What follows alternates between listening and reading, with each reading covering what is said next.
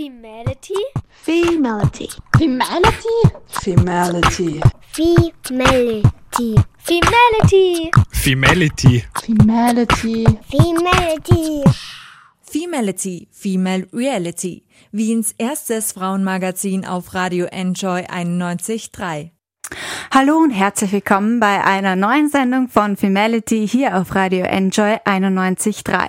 Wir sind frisch motiviert zurück aus unserer Sommerpause und freuen uns heute mit euch ein besonders brisantes Thema anzupacken. Ganz genau. Wir sind übrigens Johanna Hirzberger und ich Julia Papst. Am Rande der EU brodelt es. Der letzte Diktator Europas, Alexander Lukaschenko, weigert sich sein Zepter abzugeben. Seit 26 Jahren ist er an der Macht und herrscht mit Gewalt und Unterdrückung. Er hat die Corona-Krise nicht ernst genommen und treibt die weißrussische Wirtschaft seit Jahrzehnten in den Ruin. Mit der Präsidentschaftswahl am 9. August ist das Fass übergelaufen. Lukaschenko ließ starke Oppositionskandidaten verhaften und manipulierte die Wahl. Seine einzige Gegnerin Svetlana Tschechanowska nahm er am Wahlabend fest und zwang sie zu einer Videobotschaft, in der sie die vermeintliche Niederlage eingestehen sollte. Tschechanowska floh am nächsten Tag nach Litauen. Dort tritt sie seither als selbsternannte Wahlsiegerin in internationalen Gremien auf und steht für die Freiheitsrechte der Demonstrantinnen. Die Demonstrantinnen wollen die gefälschten Wahlergebnisse nicht akzeptieren und gehen massenhaft auf die Straße. Die Polizei reagiert mit scharfer Munition und Tränengas. Innerhalb der ersten vier Protesttage im August wurden über 6700 Menschen festgenommen, 250 verletzt und zwei getötet. Zeuginnen berichten von Folter und sexuellem Missbrauch im Minsker Gefängnis Okrestino.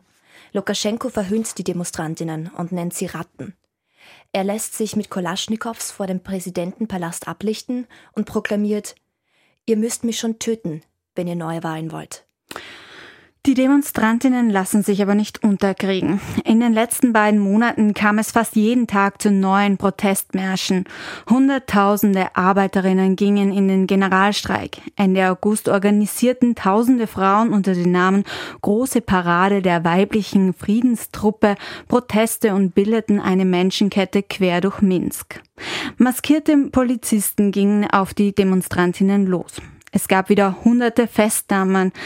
Das Absurde an der ganzen Situation, die Frauenproteste in Belarus sind friedlich.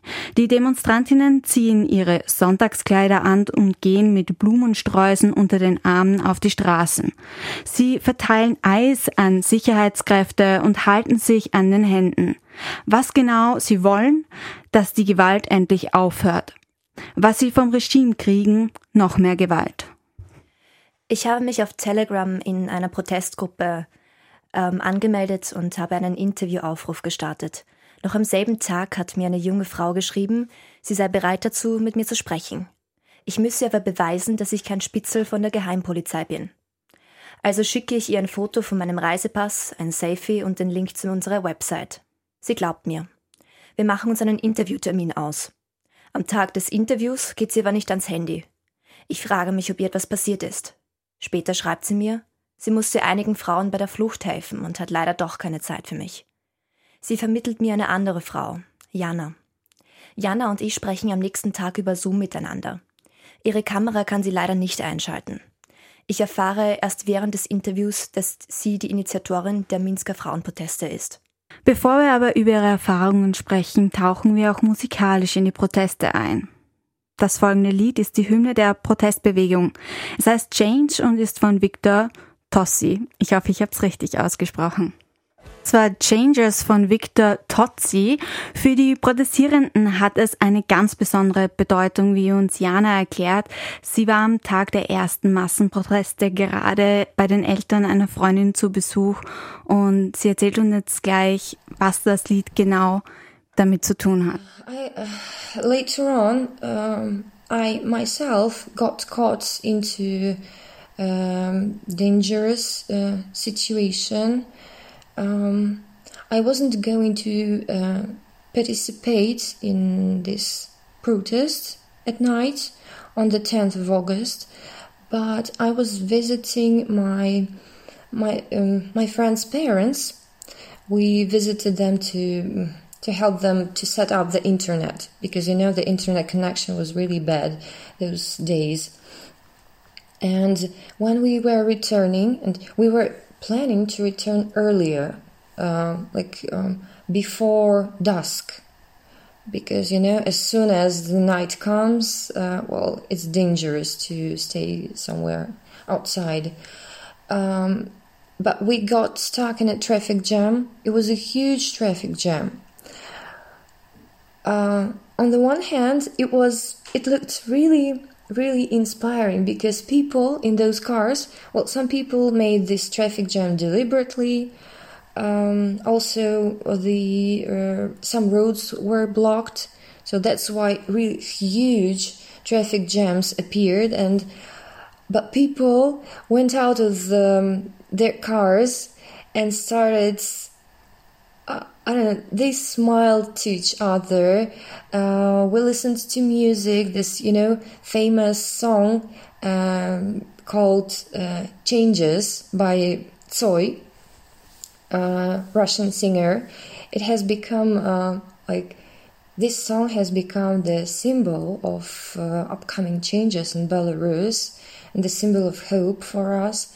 And almost every car in the traffic jam uh, turned on this uh, soundtrack and it was really amazing. People were smiling to each other.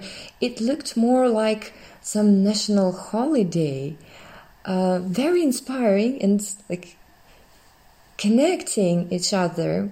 Jana hat sich also mit den anderen Demonstrantinnen und Personen, die im Stau festgesteckt sind, verbunden gefühlt durch die Musik. Jana ist übrigens Anfang 30 und glücklich verheiratet. Sie hat vor den Ausschreitungen als Schmuckdesignerin in Minsk gearbeitet. Mit Politik hatte sie damals nichts am Hut. Sie war eben eine ganz normale Frau mit einem ganz normalen Leben. Nie hätte sie gedacht, dass ihre Heimat in so kurzer Zeit Feuer fangen könnte. Me and my friends, we used to be absolutely, you know, indifferent uh, to politics. And suddenly it all started. Uh, well, for me, it started um, before the elections, during election campaign in Belarus, when uh, people. Uh, when when we discovered that finally for the last 20 years we have some hope we have some um, nice people uh, we we might trust eventually.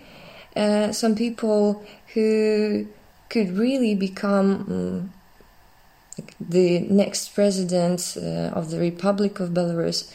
Um, but for some reason, um, well, the government started, um, you know, taking some actions to prevent, uh, like, uh, to prevent uh, these people from becoming uh, even candidates. Die Frauenproteste begannen am 10. August, dem Tag nach der Präsidentschaftswahl.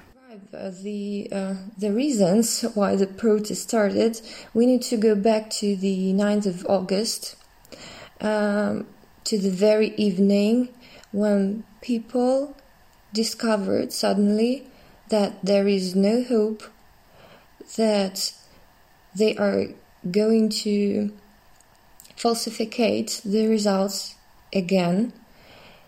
And um, I don't know for I don't know exactly who inspired the people to go out in the streets of Minsk at night. Um, that is my pain, and I still cannot talk about this like normally because I'm absolutely against what ha- happened. Um, people were sure that uh, those evening uh, rallies, uh, protests might change something, but the scenario had already been um, made for them, and the government took all all they could, did all they could to to prevent those protests. That's why the nights of um, on the 9th of August, 10th of August uh, were really, really violent. There was much blood. Um, I, as you know, um, I was absolutely against uh, those fights. Durch einen unglücklichen Zufall war Jana genau an diesem Abend auch draußen unterwegs. Sie fuhr gerade mit einer Freundin von einem Besuch bei deren Eltern nach Hause. Der Verkehr wurde immer dickflüssiger und kam schließlich zum Erliegen. Einige Männer traten an sie heran und rieten hier, dringend umzukehren. But uh, we started to, to get scared when uh, some, um, some guys um, uh, came up to us and, told, and told like girls there is there are barricades like uh, um, 150 meters ahead. So and um, we're afraid that you cannot move any further and it's really dangerous to stay here and those barricades were you know opposite a huge um, shopping mall where I used to walk a lot, where I do the shopping, and it's it was so unnatural, so strange. Barricade right right in front of the place where you grew, where you like where you spend your life, and uh, we were lucky because we asked. Uh, a couple of cars behind to move, to move back, and uh, we managed to turn left and to leave this uh, main street, and um, we found um, parking um, somewhere. In, well, it was a private parking for uh, for residents of uh, the the huge block of flats. And we were sitting like really scared because it was dark already like sasha what shall we do? What shall we do? Well, we cannot get home because it's dark already and they they'll catch us uh, and um, we couldn't even leave the car because it's dangerous to stay it was dangerous to stay in the yard somewhere outside because i saw how the police and the amon were catching like some people by, by accident without any plan at all. And but suddenly I noticed that um, well, this block of flats looks familiar. And it turned out that good friends of mine, like a family of artists, they live there, and I called them like, um, "Please, can we can we go inside? Can you give us shelter?" and they met us downstairs and they gave us shelter. It turned out that uh, that night, it was the 10th of August, uh, they uh, gave shelter to some other people as well, and many uh, many residents of that block of flats gave shelter to some other people uh, who found themselves in the streets late uh, in the evening and uh, it all started. Well, I'm sorry, I don't remember exactly what time. At 11, at 12 o'clock at night, uh, when people started um, running, screaming, and something was happening there at the barricades. Uh, what we did, we just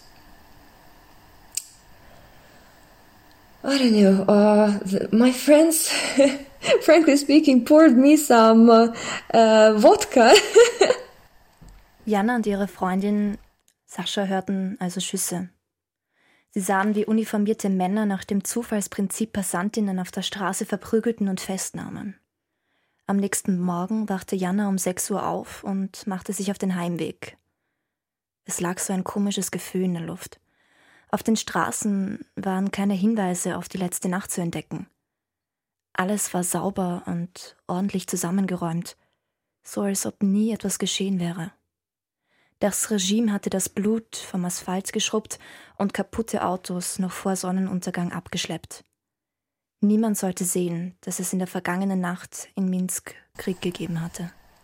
A friend of mine, I love her uh, and she's my close friend and I was worrying. Well, I was calling all of my friends. They were mostly okay uh, because nobody of my friends uh, uh, took part in those protests at night.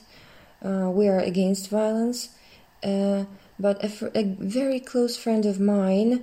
It turned out that she was there exactly the nights uh, I was hiding. I found shelter and she didn't and she was hiding in, in I don't know somewhere in the street lying on the ground with her sister they were holding hands shaking and when she told me her story I was so terrified like she's a she's a girl like absolutely helpless in such a situation she could do nothing but shiver and and, and that's it so I decided that uh, we need to do something. We need to transform uh, this protest somehow because uh, it was obvious that most of the people were unhappy. We felt humiliated. we still do.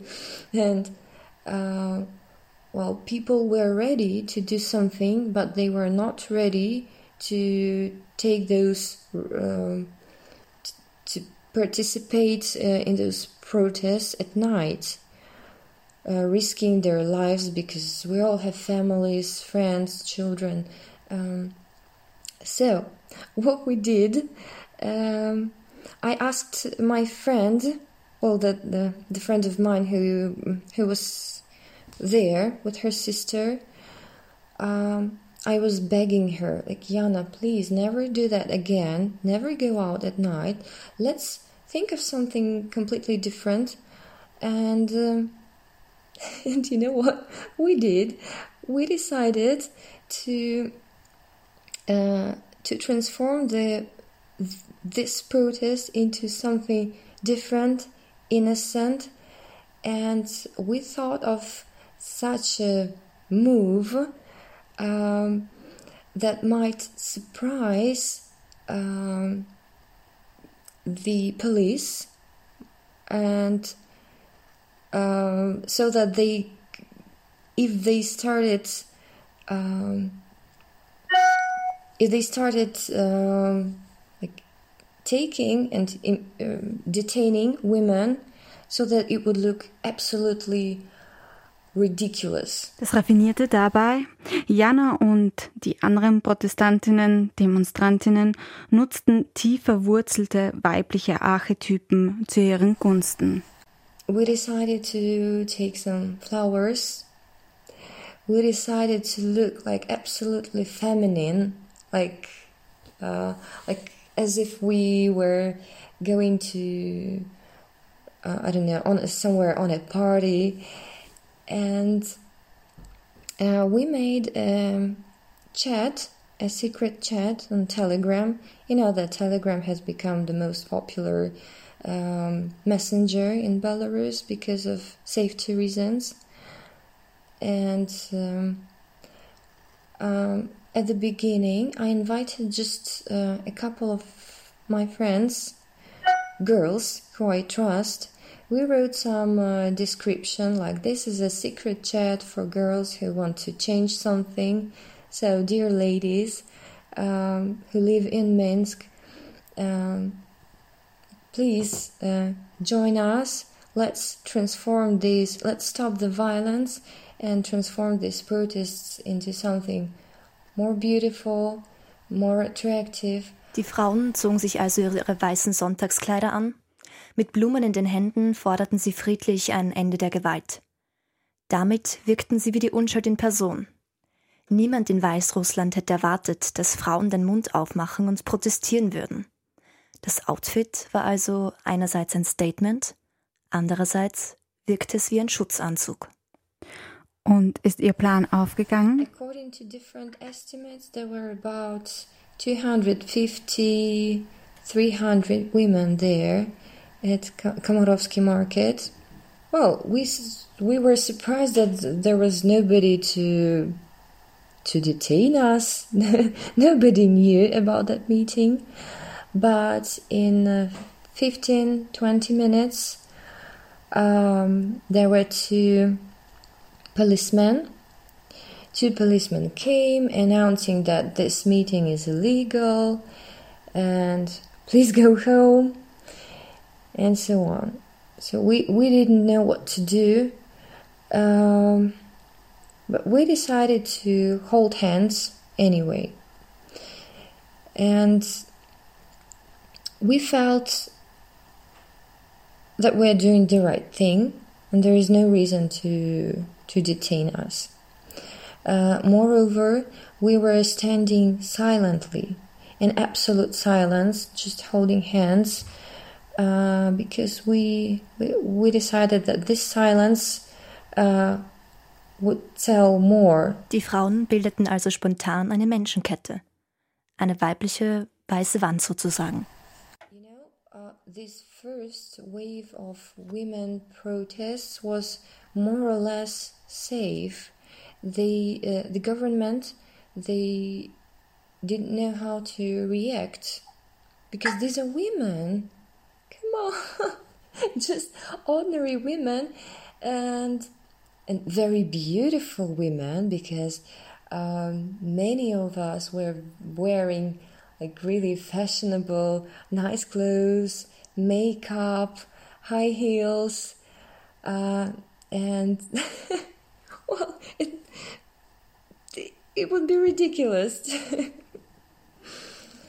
uh, but yeah, later on, when the protests transformed a little bit, it it was becoming more and more dangerous. Um, and as far as you know, like uh, last Saturday, uh, something about 450 women had been detained. Lange ließ sich das Militär von den Frauen also nicht überrumpeln. Bald lässt das Regime Frauen genauso festnehmen wie Männer. Im Gefängnis werden sie gefoltert und sexuell misshandelt.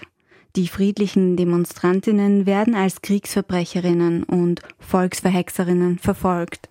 Oh, honey, this had happened during the first uh, two nights of uh, protests. For some reasons, I don't know why. Well, once again, my personal belief is that these soldiers had been brainwashed against us and they thought that we are some criminals or some agents or I don't know, whatever. Mm, and they were instructed to to do as much harm, as much damage as they could. And that includes both physical and mental damage. And you know, many of those people who suffered, who were detained during the first two nights of protest, um, they were both physically and mentally raped. Noch heute ist ihre Stimme brüchig, wenn sie an diesen Moment denkt. Jana kann nicht verstehen, wie die Soldaten ihre eigenen Landsleute schlagen und misshandeln können. Honey, I wish I knew the answer to this question. Nobody knows. Yeah. Well, many people are comparing them to um, Nazis who used to torture people and then just left happily and uh, went home to see their children uh, as if nothing had happened. It's, it's the same. Während die Soldaten in Belarus ihre Landsleute misshandeln, feiert Jana den traurigsten Geburtstag ihres Lebens. Alleine mit ihrem Mann im Exil. In welchem Land sie ist, kann uns Jana nicht verraten. Es wäre einfach zu gefährlich für sie und ihre Liebsten. I was, I'm just, I just have a dream that uh, my next birthday uh, will be there at this Komarowski market with uh, all these brave women. I want to hug so much. And I'm really, really proud, um, proud of all the women who continue protesting. Uh, I know that absolutely like different ages, different occupations. Well, um, well, it involves almost everyone right now. And I also know a couple of uh, mothers, um, what's that in English? Mothers who have more than five children. And they are protesting too for the sake of their children. There is, of course, there is another aspect of this. Um, still, there are some people who, for some reason, uh, remain ignorant and they still believe that uh, Lukashenko is the chosen president, uh, and they still believe that all that had happened has, has some reason and uh, they justify those things. Jana ist stolz auf das, was sie ins Rollen gebracht hat. Sie stellt sich selbst dabei aber in den Hintergrund. Es geht ihr nicht um Anerkennung oder Lob. Sie sei einfach nur eine ganz normale Frau, die nicht mehr länger zuschauen konnte. Well, uh, I have to admit that uh, it was just a matter of time. Uh, if it wasn't me, uh, well, any of these girls might sparkle this because it was so obvious. You could feel it in the air that we need some changes and we need to some peaceful transformations. And uh, I know some girls. I got to know later on some some girls who also uh, organized some protests at the same day. Uh, they were also wearing white, and it was such a surprise. But I think it's not a coincidence. I think it was so obvious uh, that anyone might initiate this. Für Jana war es vielleicht aufgelegt, dass sich Frauen organisieren würden und die Proteste starten würden. Und auch wenn Jana im Exil ist und selbst nicht mehr an den Protesten teilnehmen kann, werden sie sie dennoch noch lange verfolgen. No, I left Belarus for now. Uh, I had some panic attacks. Um, even now, when I see people wearing uniform, I cannot breathe. I cannot move. So sorry. Well, on the one hand, that, that's horrible. On the other hand, that, that means that people um, cannot take um, these policemen and soldiers seriously. They absolutely lost trust, respect, and only a couple of uh, national TV channels still continue uh, depicting them as true heroes, while true heroes are protesting peacefully in the streets of Belarus. Jana, die wahren Heldinnen sind du und all die anderen mutigen Frauen, die Frieden fordern. Und alle, die heute zugehört haben, wissen das ganz genau. Und damit endet der Teil, den wir heute ganz besonders für Jana und all die Frauen in Weißrussland aufgenommen haben, die ihren Mut fassen und auf die Straße gehen. Eigentlich hatten wir geplant, dass wir die Sendung nur Jana widmen und sie sprechen lassen. Jetzt haben wir aber unerwarteterweise doch Raum, auch unsere Gedanken dazu noch zu teilen. Und Julia, du hast das Gespräch ja mit Jana geführt. Du hast ähm, was vorher in der Telegram ähm, und in dem Chat. Wie ist es dir da gegangen? Bist du naiv an die Sache gegangen oder was für Gefühle hattest du da im ersten Moment, auch als sie abgehoben hat und du die Stimme gehört hast? Also ich würde vielleicht von vorne beginnen. Also ähm, ich habe halt einfach mal ähm, ganz normal Zeitung gelesen und habe in den Salzburger Nachrichten eine tolle Geschichte von einer Kollegin von dort aus der Außenpolitik gelesen über zwei Demonstrantinnen, die selbst auch in Gefangenschaft waren. Und ich dachte mir, eigentlich ist das so ein wichtiges Thema und es wird viel zu wenig darüber gesprochen. letztendlich ist Weißrussland trotzdem so nah an unserer Lebensrealität. Weißrussland ist Europa. Und trotzdem versinken die Proteste irgendwie im medialen Mainstream in den ganzen anderen Dingen, die passieren. Das ist legitim, so funktionieren Medien. Aber trotzdem verschwinden die Proteste deswegen nicht. Und deswegen kam eben der Gedanke, diese Geschichte zu machen. Ich habe mich dann eben mit dieser Kollegin in Verbindung gesetzt, habe sie gefragt, wie sie an die beiden Protagonistinnen gekommen ist. Sie hat mir dann einen Tipp gegeben, dass ich es doch auf Telegram versuchen sollte. Dort gäbe es eben ähm, diverse Kanäle, ähm, an die man sich wenden könnte.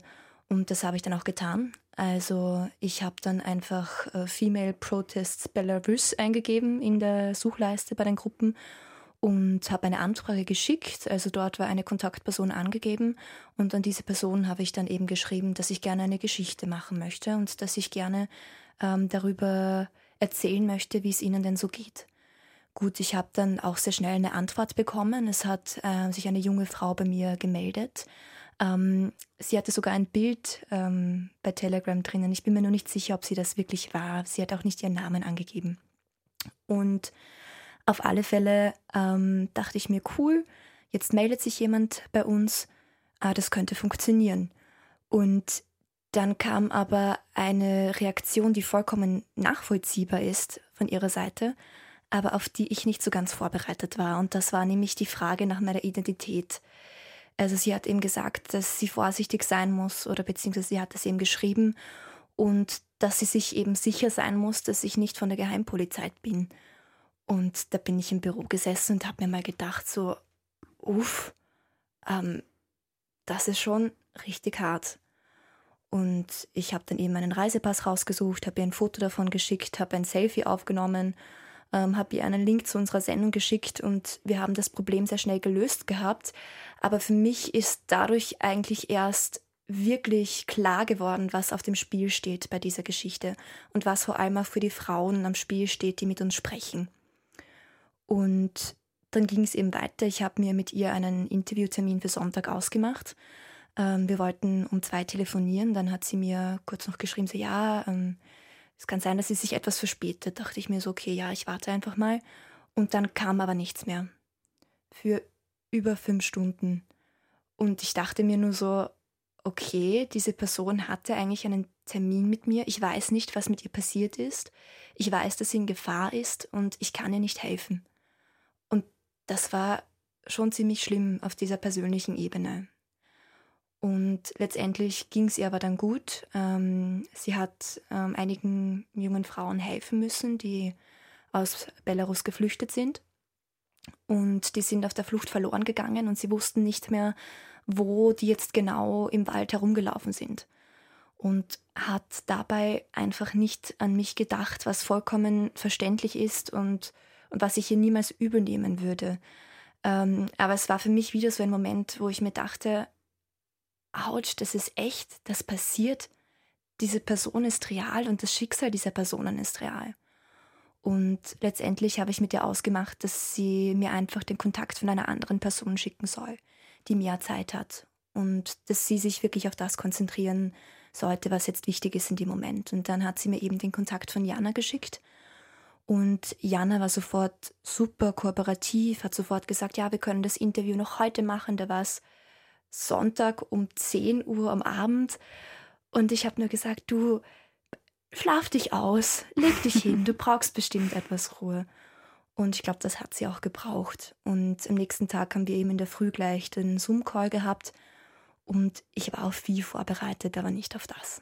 Ganz ehrlich. Ich wollte gerade sagen, wie hast du dich vorbereitet, beziehungsweise ich habe das Interview ja auch durchgehört und Gänsehaut bekommen. Also es war wirklich für mich unfassbar.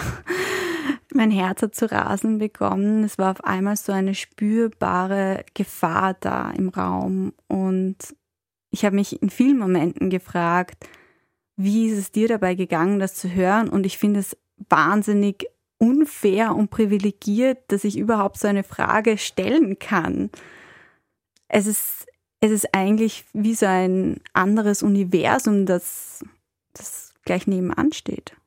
Absolut. Und ähm, ich glaube, dass da die digitalen Medien und Möglichkeiten wie Zoom und Journalistinnen und Journalisten heutzutage irrsinnig vielfältige und wichtige Möglichkeiten bieten. Vor 30 Jahren hätten wir diese Geschichte nicht machen können. Vor 30 Jahren hätten wir keinen Zugang zu Jana gehabt. Einfach deswegen, weil wir nicht vor Ort sein können, weil Journalistinnen und Journalisten in Weißrussland verfolgt werden, eingesperrt werden, gefoltert werden. Journalistinnen und Journalisten, die aus dem Ausland kommen und dort einen Korrespondenzposten haben, werden entweder nicht mehr reingelassen oder nicht mehr raus. Das muss man sich mal vorstellen. Und die gesamte Telekommunikation in Weißrussland ist überwacht. Du hättest keine Chance, mit einer Person dort zu reden. Also den einzigen Kanal, den die Leute dort benutzen können, ist eben Telegram.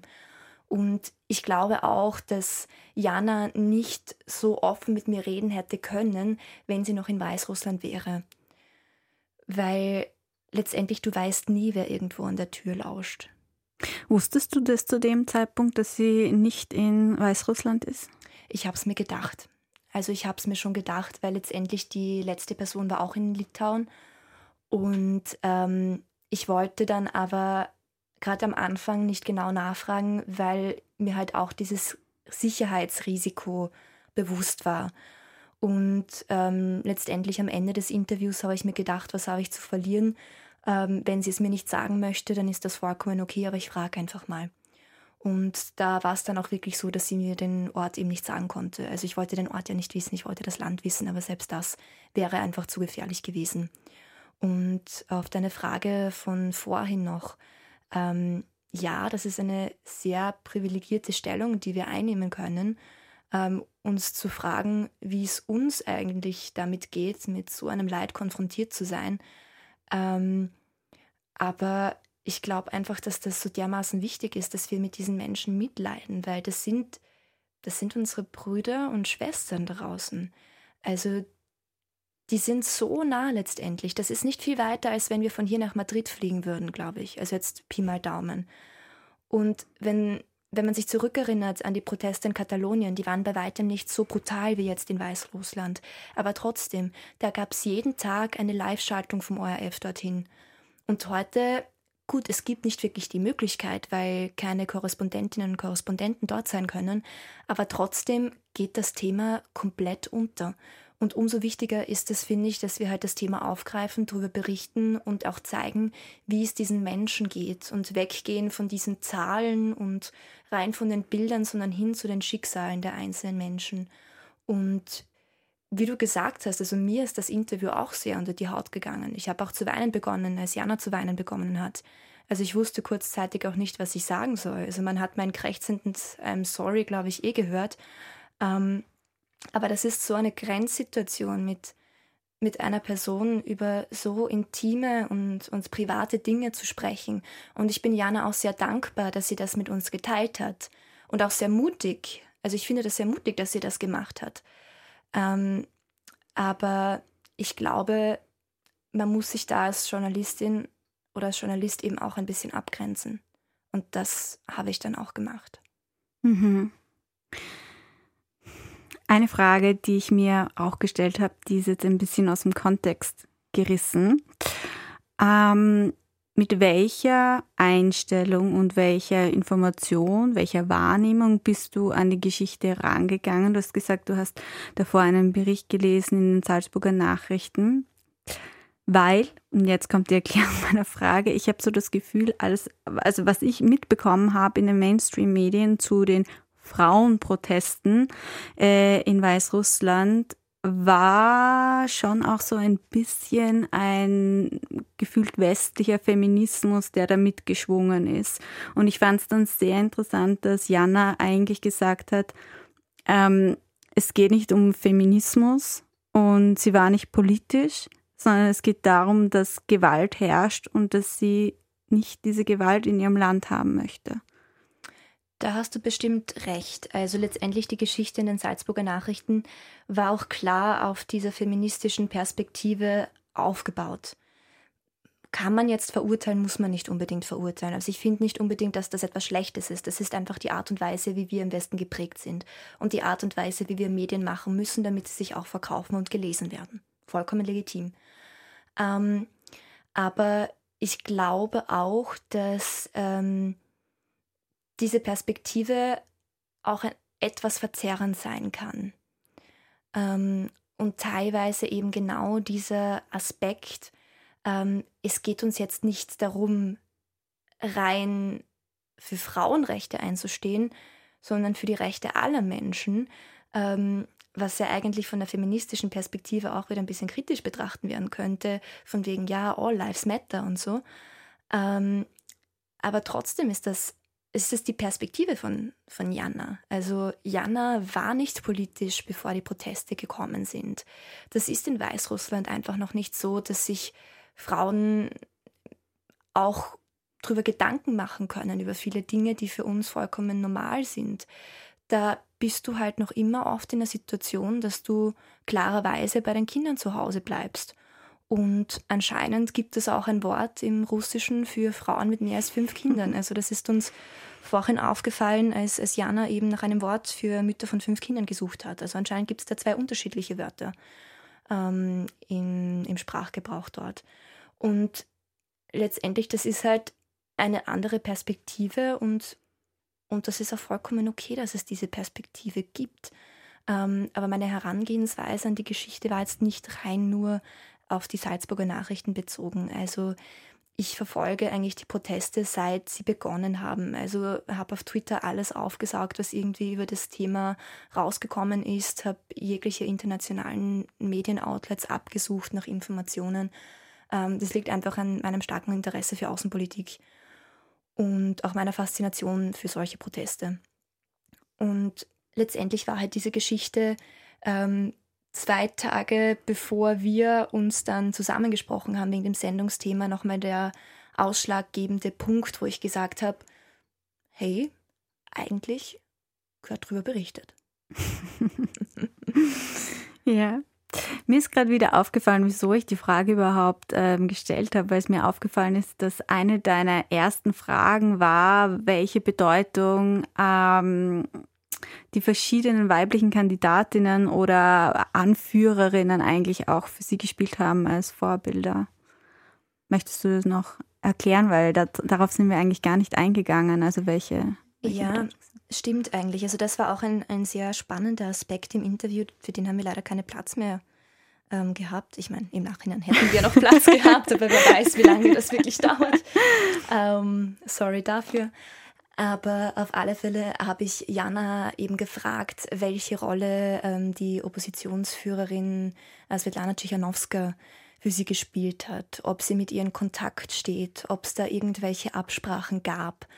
Und letztendlich ist es aber darauf hinausgelaufen, dass das Ganze komplett unabhängig von der Opposition passiert ist. Also sie stehen weder auf der Seite des Regimes noch auf der Seite der Opposition. Klarerweise die Ideologie der Opposition ist ihnen näher, also das Gewaltfreie, das Versuch, also der Versuch, ähm, diesen Konflikt mit Demokratie und demokratischen Modellen und Ansätzen zu lösen. Klar, mit dem können sie sich besser identifizieren, aber ich hatte nicht das Gefühl, dass Jana jetzt eine brennende Verfechterin von Svetlana Tschichanowska ist. Das auf keinen Fall. Also ich glaube, dass das viel eher ähm, eine, eine minder ähm, wichtige Rolle gespielt hat für sie. Ihr ging es halt wirklich darum, dass sie ihre augenscheinliche Unschuld und ihre weibliche Macht dazu nutzen möchte, um für Frieden zu sorgen. Und das hat sie dann eben mit den Frauenprotesten gemacht. Mhm. Willst du noch weiterhin mit ihr in Kontakt bleiben oder was habt ihr ausgemacht? Ich habe ihr gesagt, sie soll mir bitte Updates schicken, äh, mich am Laufenden halten, wie es ihr geht, wie sich die Lage entwickelt. Und also das war auch total süß. Also du hast dir das Interview eh auch angehört. Ähm, sie hat dann auch so ein bisschen davon geträumt, ähm, wie ihr nächster Geburtstag sein wird und hat eben gehofft, dass sie ihren nächsten Geburtstag eben mit einer großen Feier verbringen kann, mit allen Menschen, die ihr wichtig sind, mit den anderen Demonstrantinnen, mit all den Menschen, die in den letzten Monaten so stark gewesen sind und zusammengehalten haben und eigentlich Übermenschliches vollbracht haben. Und da hat sie zu mir gesagt, ja, und dich möchte ich auch auf der Party haben. Schön, aber wie machst du das dann, wenn du gerade vorher gesagt hast, dass du dich irgendwie abgrenzen versuchst? Aber ich kann mir schwer vorstellen, dass ich mich bei einer Feier abgrenzen kann, spätestens. Uff, uff, also ich meine, das sind schon liebe Worte. Jetzt hast du mich erwischt. Ähm, klar, ähm, Abgrenzung ist wichtig. Und das ist für mich persönlich auch wichtig. Also ähm, dieses Gefühl zu haben, ja, ich mache jetzt diese Geschichte, aber gleichzeitig lasse ich mich nicht in diesen Gedankenstrudel der Geschichte ziehen. Ich äh, leide nicht im vollen Weltschmerz mit und vergesse auf das, was ich tun sollte und was ich tun darf, weil ich ja das Privileg dazu habe, weil ich nicht in der Situation von Jana stecke und nicht irgendwo im Exil gefangen bin. Und das meine ich eher mit Abgrenzen. Also sehr wohl Mitgefühl haben, Empathie haben, ähm, durchaus auch eine Beziehung aufbauen. Ich glaube auch, dass eine Beziehung sehr wichtig ist, weil wenn man keine Beziehung aufbaut zu einer Person und dann so ein persönliches Interview führt, wird nicht sonderlich viel dabei rauskommen. Wenn man sich nicht wohlfühlt, wenn die Chemie nicht stimmt, dann mag man nicht über solche Dinge reden. Also bei mir wäre es zumindest so. Ähm, aber ich glaube, was ich mit Abgrenzen gemeint habe, war eher das Abgrenzen ihres Leides von meinem Leid. Wenn du verstehst, was ich meine. Ja, ich glaube. Es ist etwas kompliziert und philosophisch, aber was soll man machen? Nein, ich verstehe das schon. Es ist eher, ähm, ja, also ja, ich verstehe es, aber ich glaube, mir wird es wahnsinnig schwer fallen. Oder mir fällt es auch oft wahnsinnig schwer. Ja, wie gesagt, mir ist es auch schwer gefallen. Also ich habe geweint und dachte mir in dem Moment nur, verdammt, ähm, jetzt habe ich da alte Wunden aufgekratzt und die waren vielleicht gerade dabei zuzuheilen, dann spricht sie nochmal davon. Das ist ja auch immer ganz gefährlich und ganz schwierig. Vor allem, ich habe mir dann gedacht, Entschuldigung, dass ich dich unterbreche, aber ich habe mir gedacht, was, wenn unsere Sendung jetzt so Wellen schlägt und alle wollen nur noch sie interviewen und die Arme. Also ich habe, Ja, ja, ich finde, ja. ja. da habe ich mir echt gedacht, also so Le Leute, die einfach dann zerrissen werden auch noch. Und natürlich wollen sie, will man die Geschichte erzählen. Deswegen macht man das ja auch alles, damit sich etwas verändert. Aber wie du sagst, es werden alte Wunden immer wieder aufgerissen. Absolut, aber ich glaube, dass ich Jana da auch gut abgrenzen kann. Also ich werde ihren Kontakt nicht weitergeben, ohne sie zu fragen, ob sie das will. Also das ist eh klar. Kontaktbörse Julia Papst. Bitte Kontaktbörse melden Sie Julia sich. Papst. Ja, bitte. Ähm, ich könnte jetzt meine Telefonnummer durchsagen, besser nicht. Ähm, aber ich meine, man muss auch ein bisschen realistisch bleiben und bedenken, dass wir trotzdem ein Studentenradio sind und wir sprechen unsere kleine, feine, schöne Blase an. Ähm, hallo da draußen, unsere kleine, feine, schöne Blase. Ähm, ich finde das toll, dass es euch gibt und auch sehr wichtig, dass es euch gibt. Aber ich glaube nicht, dass ein Kronenzeitungsleser sich jetzt dafür interessiert, dass die Initiatorin der Proteste in Weißrussland irgendwo im Exil steckt. Traue ich mich jetzt zu behaupten, ohne jetzt irgendwie ähm, auf jemanden herabblicken zu wollen. Ich glaube einfach, dass das von vielen Menschen so weit von der eigenen Lebensrealität weg ist, dass es da einfach kein Interesse gibt für solche Themen. Und das ist auch vollkommen legitim. Ich interessiere mich auch nicht für die Formel 1. Das ist ein sehr konkretes Beispiel. Ich, da möchte ich nicht tiefer nachhaken, warum gerade das jetzt gekommen ist. Ja, ich sehe, die Zeit ist jetzt doch verflogen im Gespräch mit dir. Danke, Julia, dass du das mit uns geteilt hast. Ich finde das wahnsinnig spannend. Ich finde das sehr, sehr cool, dass du dich da auch so engagiert hast. Und ja. Ja, das war, wie gesagt, heute eine etwas andere Art von Femality. Wir freuen uns auch schon auf die nächsten Sendungen, denn jetzt geht das Semester ja wieder in vollen Zügen los. Absolut. Ich bin auch schon sehr gespannt, welche Themen so auf uns zurollen werden. Ich hoffe, dass wir auch weiterhin im wunderschönen Studio bleiben können. Das habe ich ja noch gar nicht angesprochen, wie froh ich bin, dass wir heute hier sein können. Auch wenn unsere Dozentin einmal kurz ans Fenster geklopft hat und ähm, die Sendung gecrashed hat. Aber ich glaube, das habt ihr da draußen nicht wirklich mitbekommen. Ähm, passiert halt im Homeoffice nicht. Ähm, da stört hier höchstens der Hund oder die Katze. Ja, ich wollte gerade sagen, die Katze, das hatte ich dann ein paar Mal, dass bei Interviewpartnerinnen und Partnern die Katze dann auf einmal da war und ich das dann im Nachhinein gehört habe den Aufnahmen. Das war auch so super. Wie das passiert. Also bei den Aufnahmen von uns ist auch zweimal mein Laptop mit meinen E-Mails losgebimmelt. Also da dachte ich mir auch so, wow. You had one job. I had one job, absolutely. Ja. ja, wunderbar. Also zurück zum eigentlichen Thema. Damit verabschieden wir uns auch eigentlich von der heutigen Sendung. Zum Schluss haben wir noch ein Lied für euch vorbereitet. Magst du es ankündigen? Aber sehr gerne. Wir haben uns nämlich gedacht, dass der Kampf für Freiheit ähm, ein Thema war, der, also ein Thema war, das schon viele Generationen beschäftigt hat. Und in den letzten Jahren ist ein Lied, das äh, vor allem im Partisanenkampf damals sehr stark zur Geltung gekommen ist und eingesetzt worden ist, sehr populär geworden. Und deswegen spielen wir für Jana jetzt noch Bella Ciao.